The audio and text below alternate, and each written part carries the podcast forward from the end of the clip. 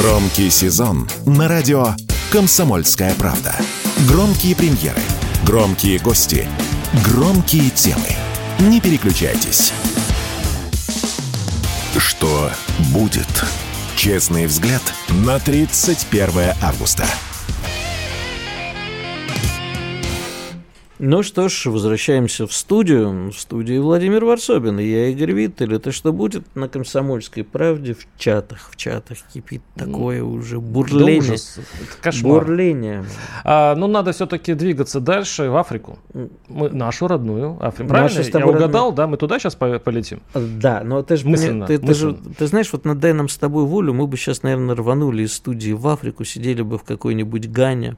С автоматом. С, э, зачем с автоматом? Мы, ну как у нас это? Получ... Русские в Гане или там в Нигерии да нет, без автомата? Что? Быстренько бы выучили суахили или какой-то другой африканский язык и вели бы передачи на черном каком-нибудь радио в одном черном черном городе. Ну, минут 15, на пока черном, нас не черном там радио, да.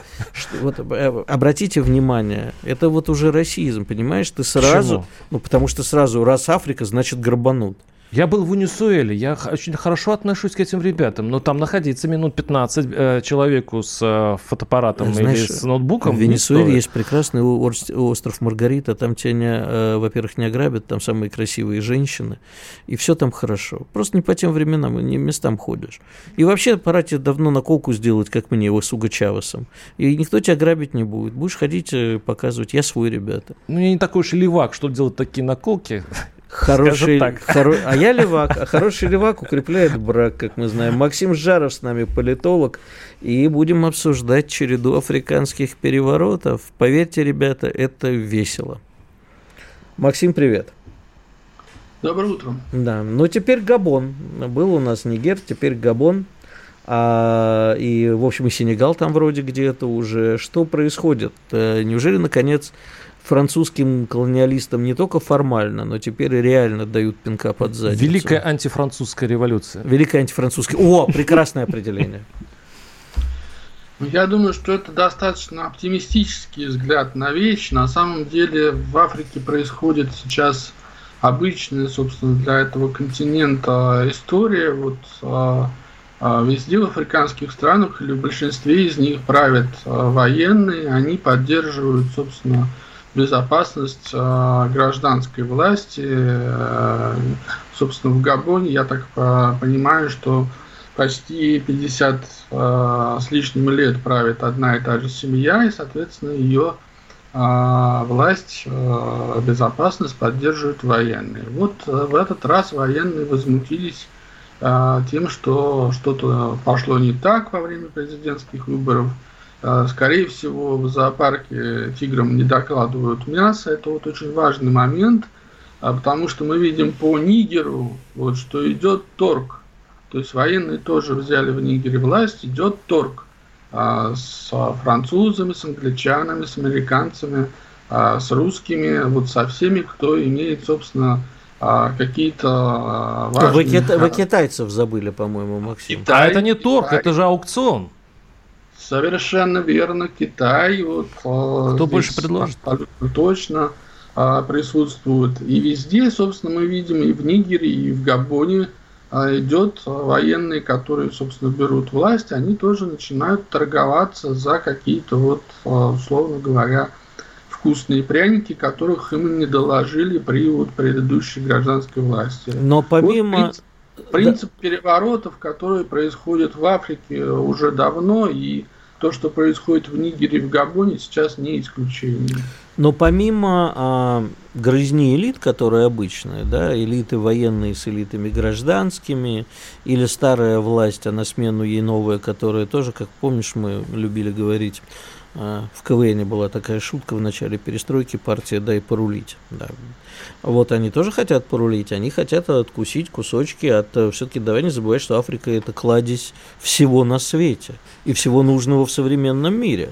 Но это, больше... да. это огромные богатства да. и абсолютно нищие страны, за редким да. исключением. Так вот вопрос. Если мы а, возьмем антиколониальную волну первую, ну то есть 60-е годы, конец 50-х, 60-е, Там все происходило э, параллельно, да, и желание каких-то элит свергнуть старые элиты, колониальные, дать пинка колониалистам, заработать на этом денег, а заодно и, э, естественно, по дороге заручиться в этой же войне. Там нельзя же заручиться по помощью Америки в борьбе с колониализмом. Это как-то выглядело бы по-идиотски. Поэтому был выбран э, великий могучий Советский Союз в качестве партнера во многих странах.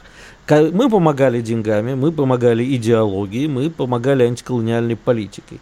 Но потом с, э, случилось э, обратное движение, потому что проклятые капиталисты, формально уйдя, они формально помогли свергнуть всех и э, Патрису Лумумбу, царство ему небесное. Ты, по же. сути, описываешь вот те грабли, которые впереди маячат. То есть а сейчас я не уверен, нами... что как бы впереди маячат те же грабли. Те же? Нет. Ну смотри, я сейчас хочу объяснить. У нас, не забывай, гость еще да, есть. Да, да, ну, вопрос гостя. Ремарка, ремарка, да. А, не получится ли так, что вот это кокетство, ну, кокетничание с, с, с Африкой, которая сейчас Москва, э, оно э, ориентируется сейчас и на Африку тоже, по крайней мере, пытается подружиться, не приведет к тому, что было Советским Союзом. Мы сейчас будем дружить с теми режимами, которые через полтора года будут также свергнуты, но уже в пользу Запада, и все деньги и прочие а, пряники, которые мы выложим во время этого аукциона, исчезнут. Такая опасность есть, она э, возникает в связи с тем, что прошло больше 30 лет с момента, как Советский Союз исчез, и тогда разорвались связи как раз э, военные. Они что? Почему их можно каким-то образом удаленно, скажем, контролировать? Они все где-то учились э, по, преимуществу за границей, то есть все их вот эти вот семьи, которые правят э, десятилетиями там и веками в Африке, да, они отправляют, собственно, преданных им военных на учебу за границу. Вот, в том числе и тогда, вот в 60-х, в Советский Союз. Вот. Но сейчас эти связи ослабли, 30 лет с лишним прошло, вот, и поэтому, когда Россия сейчас вновь в Африку заходит, да, вот с активной как бы политикой, и зерно, вот, и, собственно, оружие, и, а, собственно, нефть, а, что, а, что Россия предлагает. А, а здесь нужно учитывать, что эти связи, наработанные со времен Советского Союза, ослабли, вот в отличие от, собственно, той же самой Франции, той же самой Великобритании с американцами, которые как там сидели, так и сидят. И военные африканские как отправляются учиться в эти три страны, так они, собственно, там и учатся. И поэтому связи все-таки у а, западников а, с военными а, крючки, за которые они держат и управляют африканскими военными, они, наверное, сейчас посильнее. Вот и должно пройти время, чтобы Россия вновь восстановила все свои связи, вот и не только те, которые, собственно, те образцы связи, которые были при Советском Союзе, но надо тоже не прямые какие-то методы использовать. А должно пройти время, вот когда, собственно, эти связи э, восстановятся, они э, станут эффективными, с помощью них э, можно будет действительно непрямым образом управлять э, африканскими военными. Это такая игра в долгую, которую мы не очень любим. Во-первых, это игра в долгую. Во-вторых, да, безусловно, и надо было заниматься, но если мы действительно 30 с лишним лет этим не занимались, то есть мы построили, помогали строить более справедливый мир в Африке. Кому-то это нравилось, кому-то это не нравилось. Кто-то говорил, зачем мы этих, а, мягко говоря, чернозадых кормим. Это такая вот обывательская, это не я говорил. Это обывательская точка зрения. Ты что, не помнишь? Нет, я-то помню, да. Да, и а зачем... Зачем а, повторять? А, нет, зачем повторять? Это надо повторять, чтобы больше так не делать, да? Да. И чтобы знать настроение страны. Ты не помнишь, как вся страна хором распевала а, «Куба, отдай мой хлеб, Куба, возьми свой сахар»? Мне надоел твой бородатый Филипп, ку, ку, Филипп Фидель. Куба, иди ты Понятно, ну, у вас, куда. может, в Москве такие, у нас э, в а настоящей России это все было... А, да, я забыл, ты же из настоящей Я жизнь настоящая, я из провинции. Вот сюда из мы... какой? Из Саранска, из Мордовии, вот оттуда поезда, пахнущие колбасой, ездили. У, у вас здесь все было. А, а тем более, вот а, почему сейчас задают, это тот же вопрос, который, кстати, вот Максим, вопрос к вам. А, есть ли в мире сейчас такие настроения? Потому что вот сейчас по интернету пошла картинка, несчастная женщина говорит, что вот на Гавайях за все пожар, за все потери нам вручили чек на 700 долларов. А давайте посчитаем, сколько за это время получила Украина. Есть ли в мире такие настроения, в том числе и в России, что зачем мы кормим кого-то еще и тратим деньги на военное, когда у нас вот такие свои внутренние проблемы? Или Африка, допустим, да. та же самая. Ну, сейчас идет глобальный процесс, глобальное, глобальное мировое противоборство. Вот э, на самом деле э, с некоторых позиций даже можно назвать это Третьей мировой войной. Вот, и она ведется на всех континентах, и мировые державы, вот, в число которых входит Россия, и она, в общем-то, отстаивает сейчас э, и на Украине, и, собственно, в других местах – свое право называться великой державой. Вот, если мы хотим так называться, если мы хотим быть в числе таких держав, мы должны присутствовать на всех континентах и во всех ключевых странах. А поэтому а, нельзя говорить, что вот из-за, из того, что у нас тут э, как бы какие-то есть внутренние проблемы, мы должны откуда-то уходить. Вот, потому что если мы уйдем, собственно, там из Африки, вот из э, Южной Америки, там, э, из Азии, вот, нас будут э, поджимать э, по периметру наших границ. Уже это делают американцы с англичанами. И для того, чтобы распылить их силы, вот, поджимающие нас вот по периметру наших границ, нужно присутствовать в той же самой Африке. Максим, через буквально несколько минут мы вернемся в студию, не отключайтесь от нас, продолжим этот замечательный разговор. А, буквально, да. Рязанско-африканский, мы сейчас Рез... поговорим. Саранско- Саранско-африканский разговор. Оставайтесь с нами, не переключайтесь. Спорткп.ру О спорте, как о жизни. Что будет? Честный взгляд на 31 августа. Ну что ж, дорогие друзья, возвращаемся в студию. Что будет на волнах «Комсомольской правды». Мы с Владимиром Варсобиным беседуем с Максимом Жаровым, с политологом Максимом Жаровым. Беседуем мы про Африку. И вот Максим остановился на той фразе, что ежели а, страна хочет быть великой, она должна присутствовать везде. А у меня, Максим, ответ... И у меня тоже. Ну, Сейчас, начинай дай, ты. дай, дай, дай, первый, у меня просто конечно, давно конечно. меня этот вопрос разрывает на части. Вопрос присутствовать как? Ведь вопрос, что мы можем дать э, сейчас миру или забрать у мира себе, это тоже равнозначный вопрос он э, весьма неоднозначен. Ну, в советское время мы приносили некий альтернативный путь развития и действительно приносили долю гуманитарной помощи. Строили школы, больницы, строили какую-то промышленность в Африке. Взамен особо там мало что получая, кроме присутствия. Сейчас идеологии у нас у самих нету, мы ее дать не можем. А денег э, не до того нам. А, да и, в общем, трудно соперничать с Китаем, который скупил практически всю Африку. Ну и третий вопрос – военное присутствие. Вот тут мы могли, мы могли бы обеспечить мир и покой в таких регионах, как моя любимая Демократическая Республика Конго, где Китай варварски выкачивает из нее все – а руками несчастных э, конголезских детишек, которые там за полтора доллара копаются в грязи, крохотные дети. Заметь, как красиво китайцы вкладывают деньги. Да, китайцы вкладывают, но они, кстати, уже получили по носу в Конго, и получат сейчас не только французы. Так вопрос, Максим, что мы можем дать и что мы можем в обмен взять? Потому что сам факт присутствия, он не очень хороший. сразу второй вопрос, так в пандан, чтобы не вставать дважды. Вот тут э, все страны демонстрировали, это, что мы примем беженцев, мы поможем несчастным сирийцам, несчастным африканцам, ну и получили. Бытовая ненависть к беженцам в Европе зашкаливает, ну а в Штатах там у них свои беженцы, если их можно так назвать. Так как бы нам вот тут найти нормальный баланс и что мы можем дать и забрать? Ну, я вот согласен с тем, что надо находить э, нормальный именно баланс. Вот присутствовать, конечно, можно по-разному, и не только военные силы, на что делается в последнее время у нас ставка, вот, точнее не на военную силу, а на вооружение. Вот, э, то есть, в принципе, э, у нас хорошее оружие, современное, мощное, э, эффективное, и, собственно, это оружие пользуется большим спросом во всем мире, в Африке в том числе.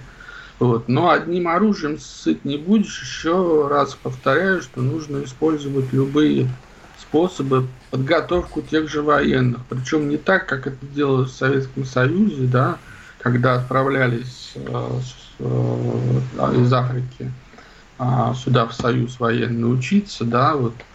А, в принципе, у нас э, есть опыт такой, да, но последние события, скажем так, вокруг ЧВК Вагнера, они немножечко здесь э, нам портят э, картину. Вот. И нужно понимать, что все это делается не вот одноразово, не единоразово. Это должна быть единая осмысленная политика. Да? А по каждой стране африканской должна быть какая-то осмысленная политика – а не просто вот взяли там где-то что-то произошло. А у нас спецы есть, я имею в виду не военные, а вот именно дипломатические спецы, спецы по Африке, которые так, так же мощно, как во времена там Громыка или Примакова, когда была мощная школа аналитическая и дипломатическая, а способны проводить эту политику. Ну вот, судя по саммиту Россия-Африка, да, который недавно был, вот очень было все четко, плотно отработано нашими дипломатами, и, соответственно, все, а, скажем так, события, которые сейчас происходят, вот в Нигере, допустим, переворот а, произошел а, накануне, за день, собственно, до начала этого саммита Россия-Африка. На мой взгляд, это не случайно, вот, и потом, если мы говорим, собственно, то, чем, собственно, можно заинтересовать э, африканцев, зерно, а, собственно, вот, собственно, новое оружие, да, вот непрямое, скажем так, нелетальное оружие, которое сейчас мировыми державами используется. А, вот сейчас приедет глава Мин, а, Министерства иностранных дел Турции в Москву обсуждать, собственно, вновь эту зерновую сделку, сделку которая, в общем-то, на самом деле ее а, как в прошлом варианте, так и то, что с Катаром предлагается сделать, а, является просто-напросто конкуренцией создаваемого Россией и Китаем нового альтернативного зернового коридора в Африку. Вот. То есть вот, собственно, глобальные какие процессы идут, и мы в них участвуем. А, по зерновым, собственно, вопросам, я так понимаю, участвуем не а, скажем так, в качестве ведущей, как бы за главной роли, да, вот, но в а, серьезном как бы качестве. И здесь тоже нужно это дело продолжать, несмотря на то, что у нас понятие зерновая сделка в значительной степени дискредитировано, необходимо всегда помнить, ради чего это делается. Это делается ради усиления своего влияния а, в Африке. А, Максим Викторович, я хочу, я, во-первых, ремарочка по поводу вашей фразы, по поводу великой страны. Э, вот я сразу задумался, в чем все-таки величие страны? В том, чтобы присутствовать в Африке, я это понимаю. Но не в первую ли очередь величие страны это все-таки благосостояние и хорошая жизнь граждан. Ведь любое мероприятие, которое делает страна от имени народа, она должна приносить какую-то пользу людям. Если, э, условно, Китай действует вот э, очень рационально, вот как Игорь говорил, выкачивая там из несчастного Конга э, ресурсы, это, конечно, античеловечно, наверное, но, по крайней мере, это китайскому народу идет в пользу.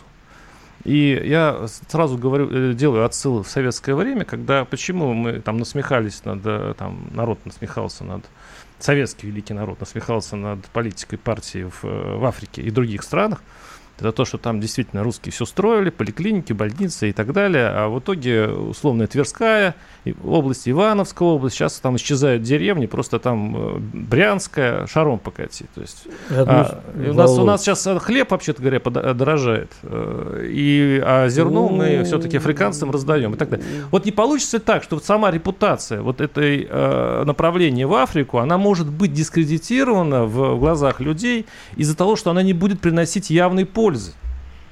А, Максим, прежде чем вы ответите, я секунду просто вот тебе хочу. У нас вымирают деревни, потому что люди перетекают в города. У нас идет урбанизация страны, как и многих других стран. Роль фермера просто падает. Да, нам бы очень хотелось, я тоже люблю наших писателей-деревенщиков, ну, и Распутина, и этого самого... Дайте дотации, как во Франции, в Испании, земледелю, э, э, фермерам okay, и так далее. давай Максиму, иначе мы сейчас с тобой стоит да, в экономику, я просто возмущен. Ну, риторически вопрошая, знает ли китайский народ о том, что Китай... Зарабатывает, да, абсолютно прав, Максим. Да. Это и зарабатывают это... бизнесмены, империалисты проклятые, а не простой Нет, ну, народ Китая. В Китае официально у нас коммунистическая партия. Вот, и у меня как... тоже на, зара... на сарае написано. Казна, значит, известно общая. что, лежат Социалистическая двор... казна, народная ага, казна. Ага, Все идет в народную ага. казну.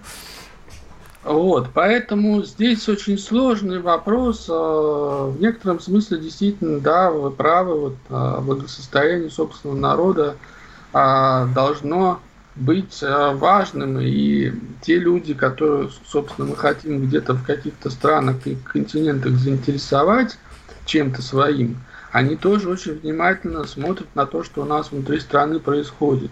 Поэтому соответствовать э, нужно, если ты хочешь быть глобальной мировой державой, у тебя должно быть э, хорошо как э, внутри твоего дома, да, так ты должен быть, собственно, успешен и э, во всем мире. Расскажите это, это американцам, которые, с одной стороны, присутствуют везде и везде устанавливают свой порядок, а с другой стороны, вот знаешь, я не знаю, путешествовал ли ты по Америке, Нет. а я хорошо знаю американскую глубинку. Поверьте, тверские деревни раем покажутся.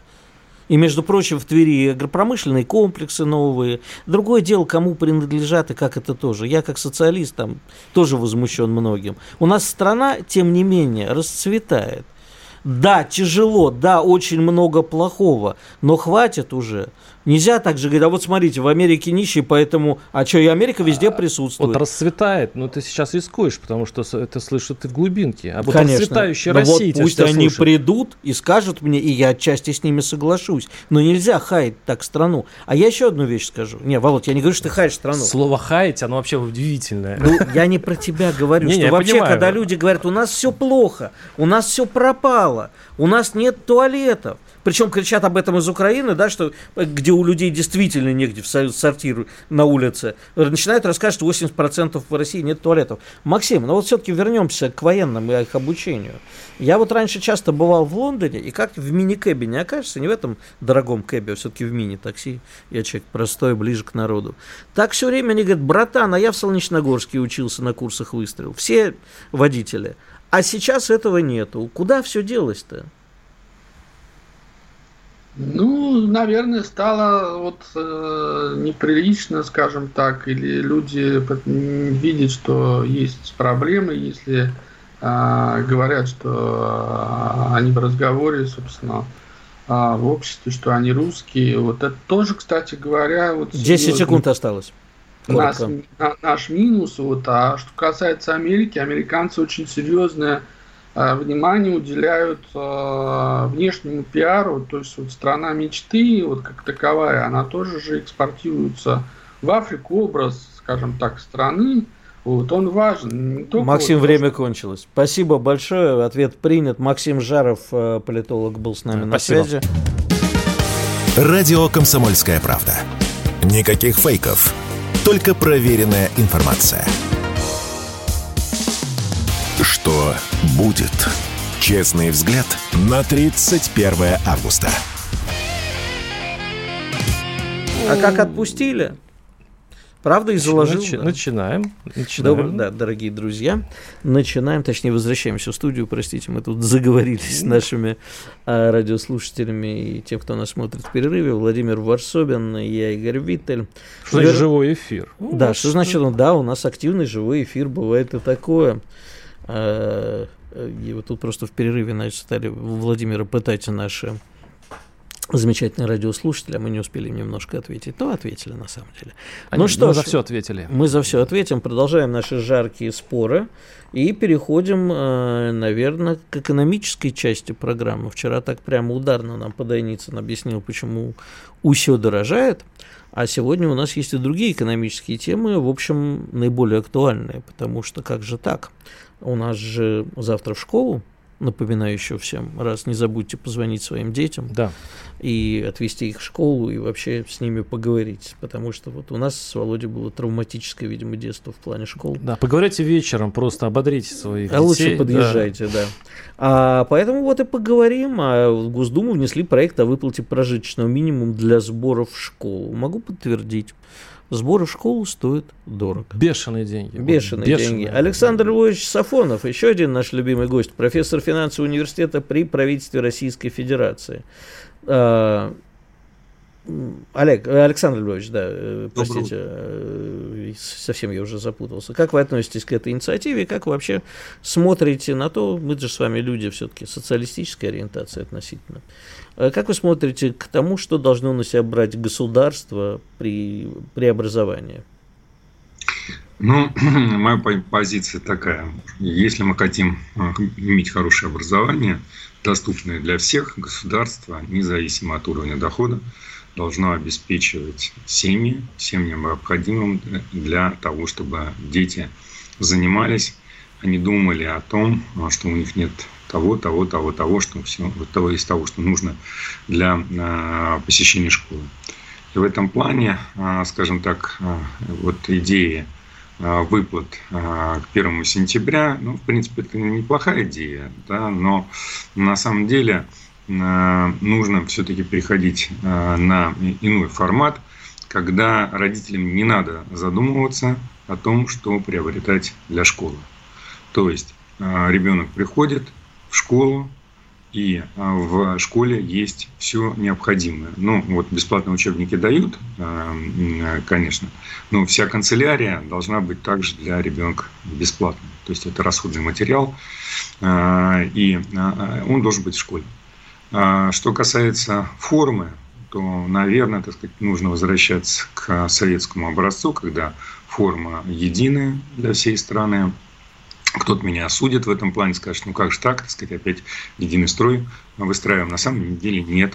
А, дело в том, что человек, а, когда приходит в школу, он должен не себя показывать любимого и возможности своих родителей, а сосредотачиваться на школе. Поэтому школьная форма может быть красивая, и а, в данном случае ничего плохого нет, то, что, так сказать, есть некое единообразие. Александр Львович, ну подождите, ну мы же с вами примерно в одни годы в школу-то ходили.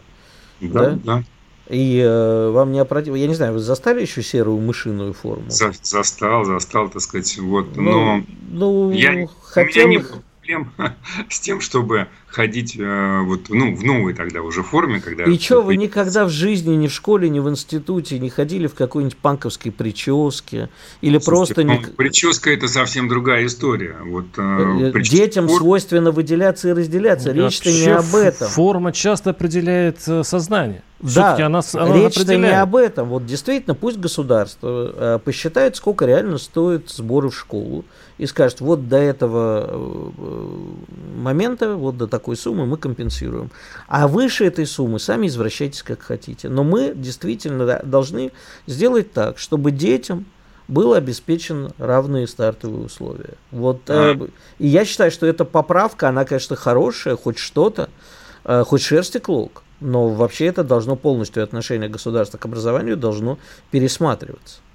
Есть одна единственная проблема. А, дело в том, что если, ну, скажем так, вот мы выдаем школьный сертификат, назовем вот э, инструмент таким образом, да, то есть определили цену всего, что необходимо для похода в школу первоначально, да, и выдали, так сказать, некий сертификат, на который можно там прийти, приобрести, а, например, а, школьную, так сказать, одежду, а, еще что-то необходимое. Ну, вот сразу встанет вопрос, связанный с тем, что, во-первых, не, не, ну, не получается укладываться в эти сертификаты в силу того, что производитель начинает цены перед 1 сентябрем поднимать вверх.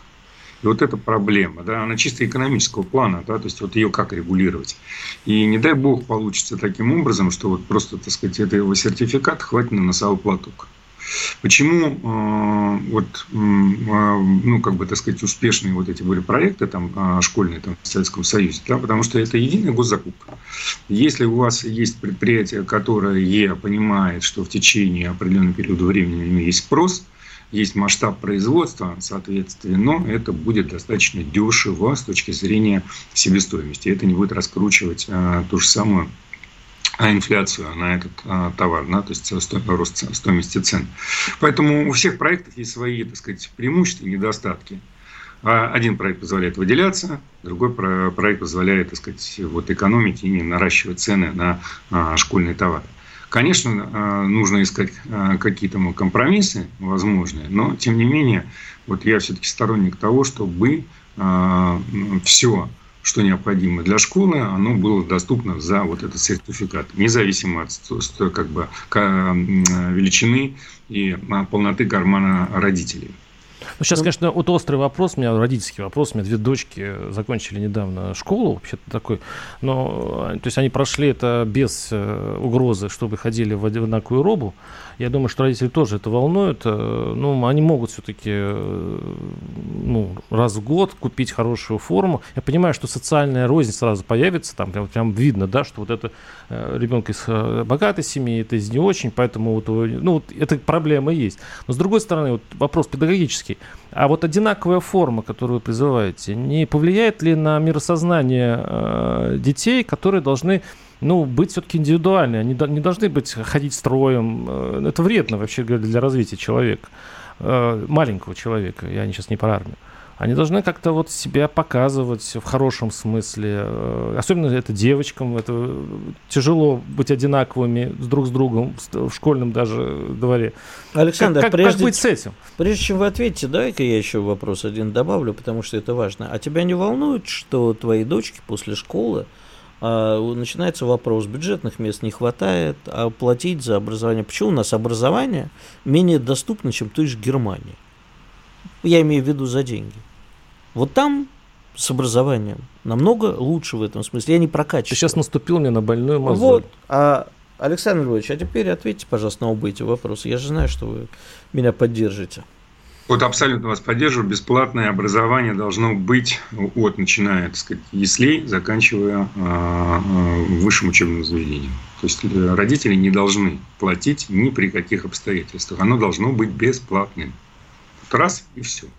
Тогда мы можем обеспечить качественное образование – тогда у нас не будет а, поступающих в вузы просто для того, чтобы получить диплом, а потом мы не будем знать, что с этими а, специалистами делать.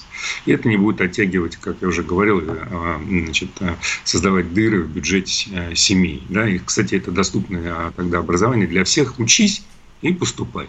Вот главный принцип такой системы образования. Что касается, касается там, единого строя. Вы знаете, вот, ну, я не помню того, что вот эта единая форма на меня каким-то образом влияла и заставляла меня не быть индивидуальным. Времена разные. Атмосфера разная, культура разная, все разное. Да. Прошло много лет.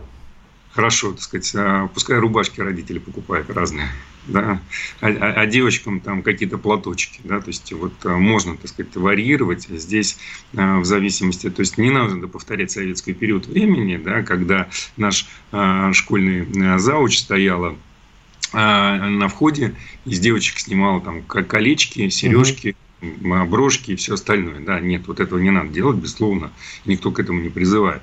Но, по крайней мере, так сказать, вот основное, э, основное содержание формы, ну, для мальчиков, там, брюки, извиняюсь, пиджак, да, должен быть бесплатным. Вот, для девочек, там, я не знаю, там, ну, разные типы платьев, так сказать, а дальше они пускай варьируют все, что хотят. Вы вот. опять вот уходите все в детали, как надо школьную форму нет. Вопрос простой. Государство денег должно дать должно, и сделать все бесплатно. Да, государство должно. Должно. Да. Образование должно быть бесплатным. И помимо формы, я все время об этом говорю, государство должно предоставлять во время учебы бесплатное пользование, э, например, электронные гаджеты.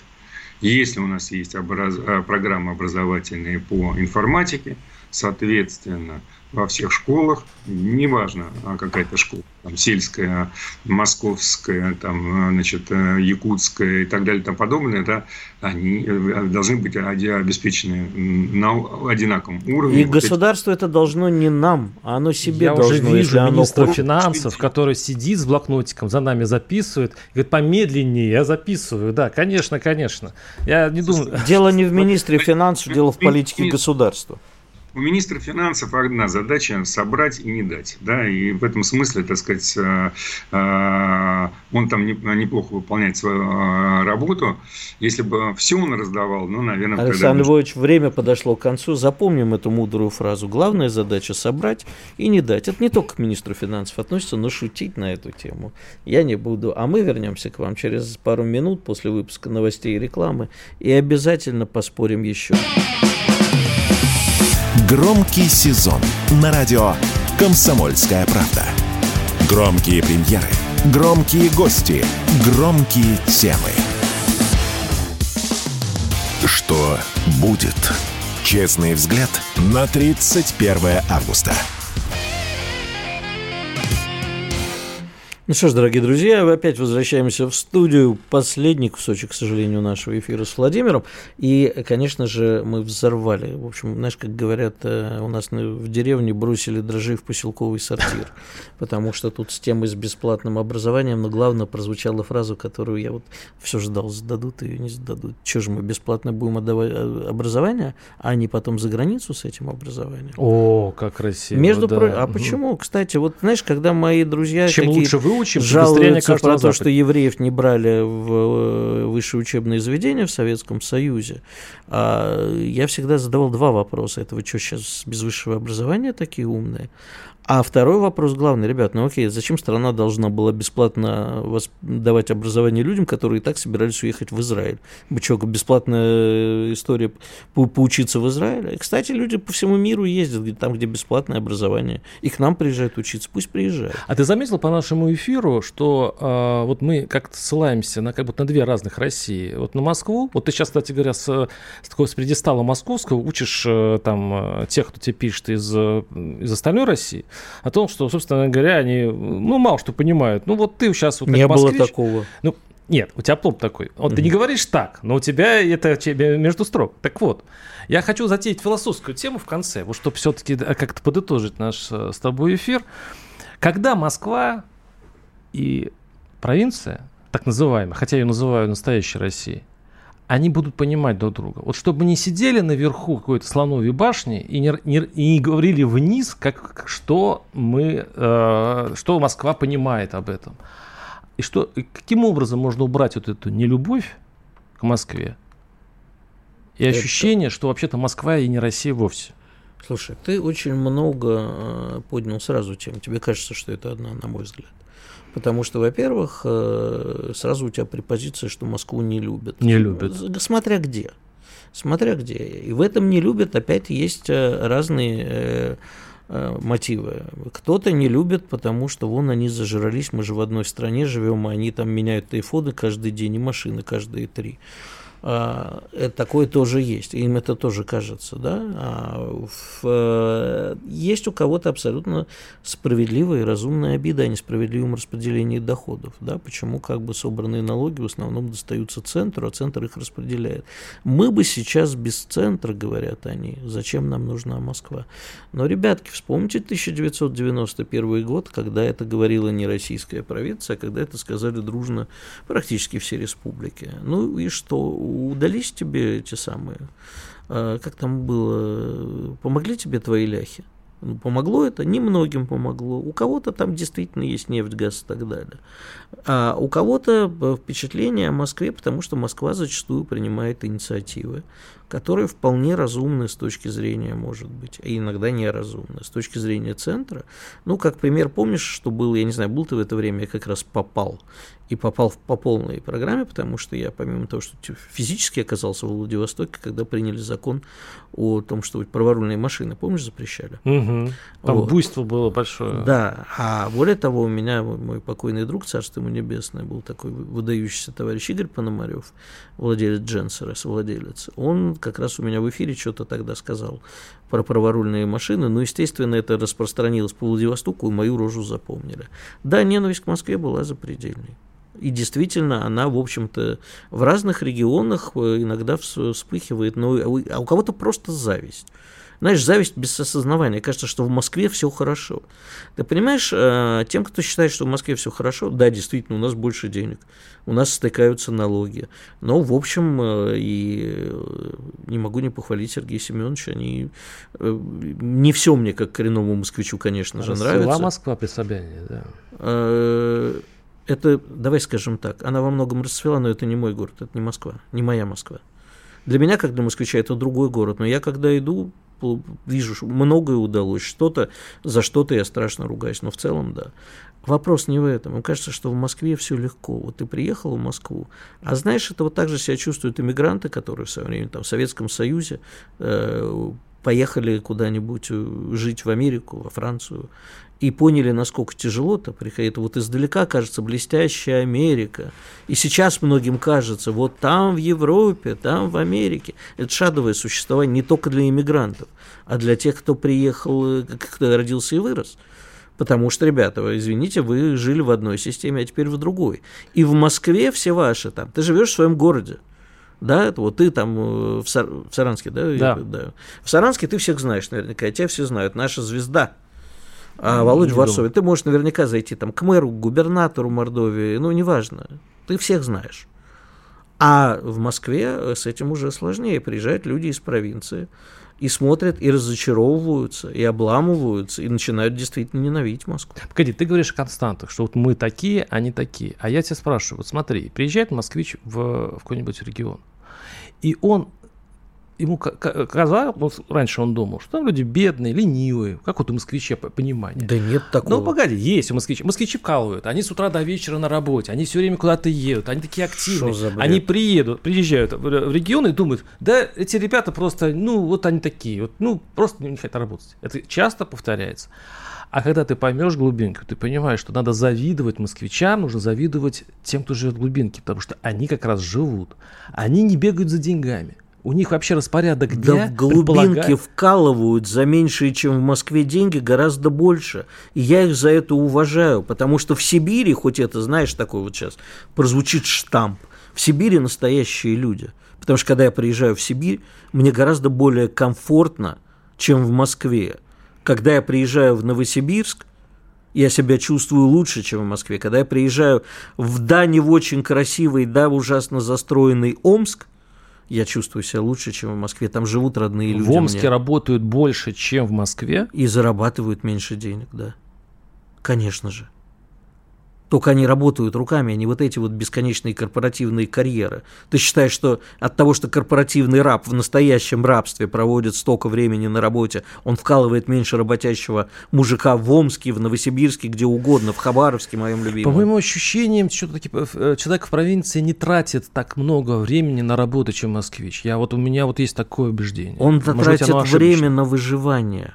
В провинции живется сложнее. Это я согласен. И люди лучше и чище в основном. Да, да. Я не буду тоже влепить эти штампы в Москве все продажные. Нет, я москвич, я люблю свой город, но мне лучше становится, и когда я приезжаю в Сибирь, я чувствую по-другому. Когда я приезжаю в Красноярск. А когда москвич по поймет э, человека из э, остальной да России. Да все прекрасно понимает. И они когда поймут Москву, когда не, когда не будет этого, вот этой границы, о которой мы говорим, когда не будет этого разделения. Да нет никакого разделения. Как нет? Ну как? Нет нет разделения, просто понимаешь, ну Москва более, наверное, легкомысленный город. Вот я когда иногда хожу, а я часто хожу по центру Москвы, особенно летом, вот сейчас последние деньки, смотрю на этих людей и думаю, а что в стране что-то вообще происходит? А вот люди спокойно гуляют. И да, может, так и должно быть. И действительно там, ну, не люблю я этих на скейтах, там, на прочих. Да, ну, тоже, понимаешь, наша молодежь, ну да, хороший город. На самом деле комфортный. Хотелось бы, чтобы этот комфорт увидели и другие города. Погоди, погоди, ты знаешь, что э, в регионах не интересуются, что вообще происходит с Москвой. Они не интересуются, какие у нас новости. То, что мы обсуждаем в Москве, совершенно не интересует а, услов, в условном, там, я не знаю, Перми и, и поэтому далее. вся страна смотрит э, сериал моего друга Саши Цыпкина «Беспринципный», чтобы посмотреть, ну, поплеваться, конечно, как у них на Патриков. А для меня Патрики – это другой город. Это, не, это вот как поплеваться раз... Это это торжество э, торжество приехавшего в Москву провинциала, плебса и черни, который дорвался до каких-то денег, обычно там выйдя замуж за кого-нибудь или сам заработав. И вот это вот торжество безвкусицы, это московские патрики. Вот для меня это не Москва. Для меня Москва – это тихие переулки за Москворечье. Ну, Покровку уже тихими не назовешь, но тоже там есть у меня свои переулки. Покровские бульвары округа, да, вот это вот Москва мои родные места какие-то, может быть, не самые красивые в Москве. А вот эта вот торжествующая безвкусица, как раз это и есть провинциалы в худшем смысле, которые очень хотели добраться до Москвы, заработать здесь денег и сказать «на, я круче, чем москвич». А может быть, Россию защищает тут это? И вот этот же, на самом деле, ты не можешь говорить о Москве тоже в одном целом. Ты знаешь, как жители Патриков, прижила, э, жители Люберец или Капот не презирают? Помнишь я, был... я понаехавший, ты это имеешь в виду? А? Я понаехавший тоже, как, как и многие москвичи. Да я, ты это здесь при чем вообще? Я просто тебе говорю, что понаехавшие жители а, Патриков ненавидят коренных москвичев и москвичей из Люберец. Сколько раз они писали, ну -ну. вот там в выходные они приезжают посмотреть, это же невозможно. Провинция присела, да, Люберцы, что-то, Бирюлево, да.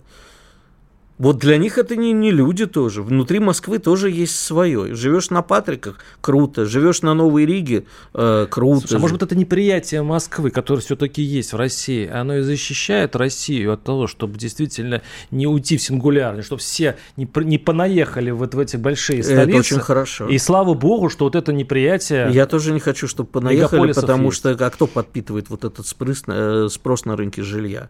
Кто вот, потому что по Москве невозможно пройти. Я точно знаю, что если человечество уйдет под землю когда-нибудь, это не из-за войны случится, это просто Ленинский проспект э, провалится, потому что такая точная застройка, ну, просто там, вот кто знает Москву, улица Ильдара Рязанова, например.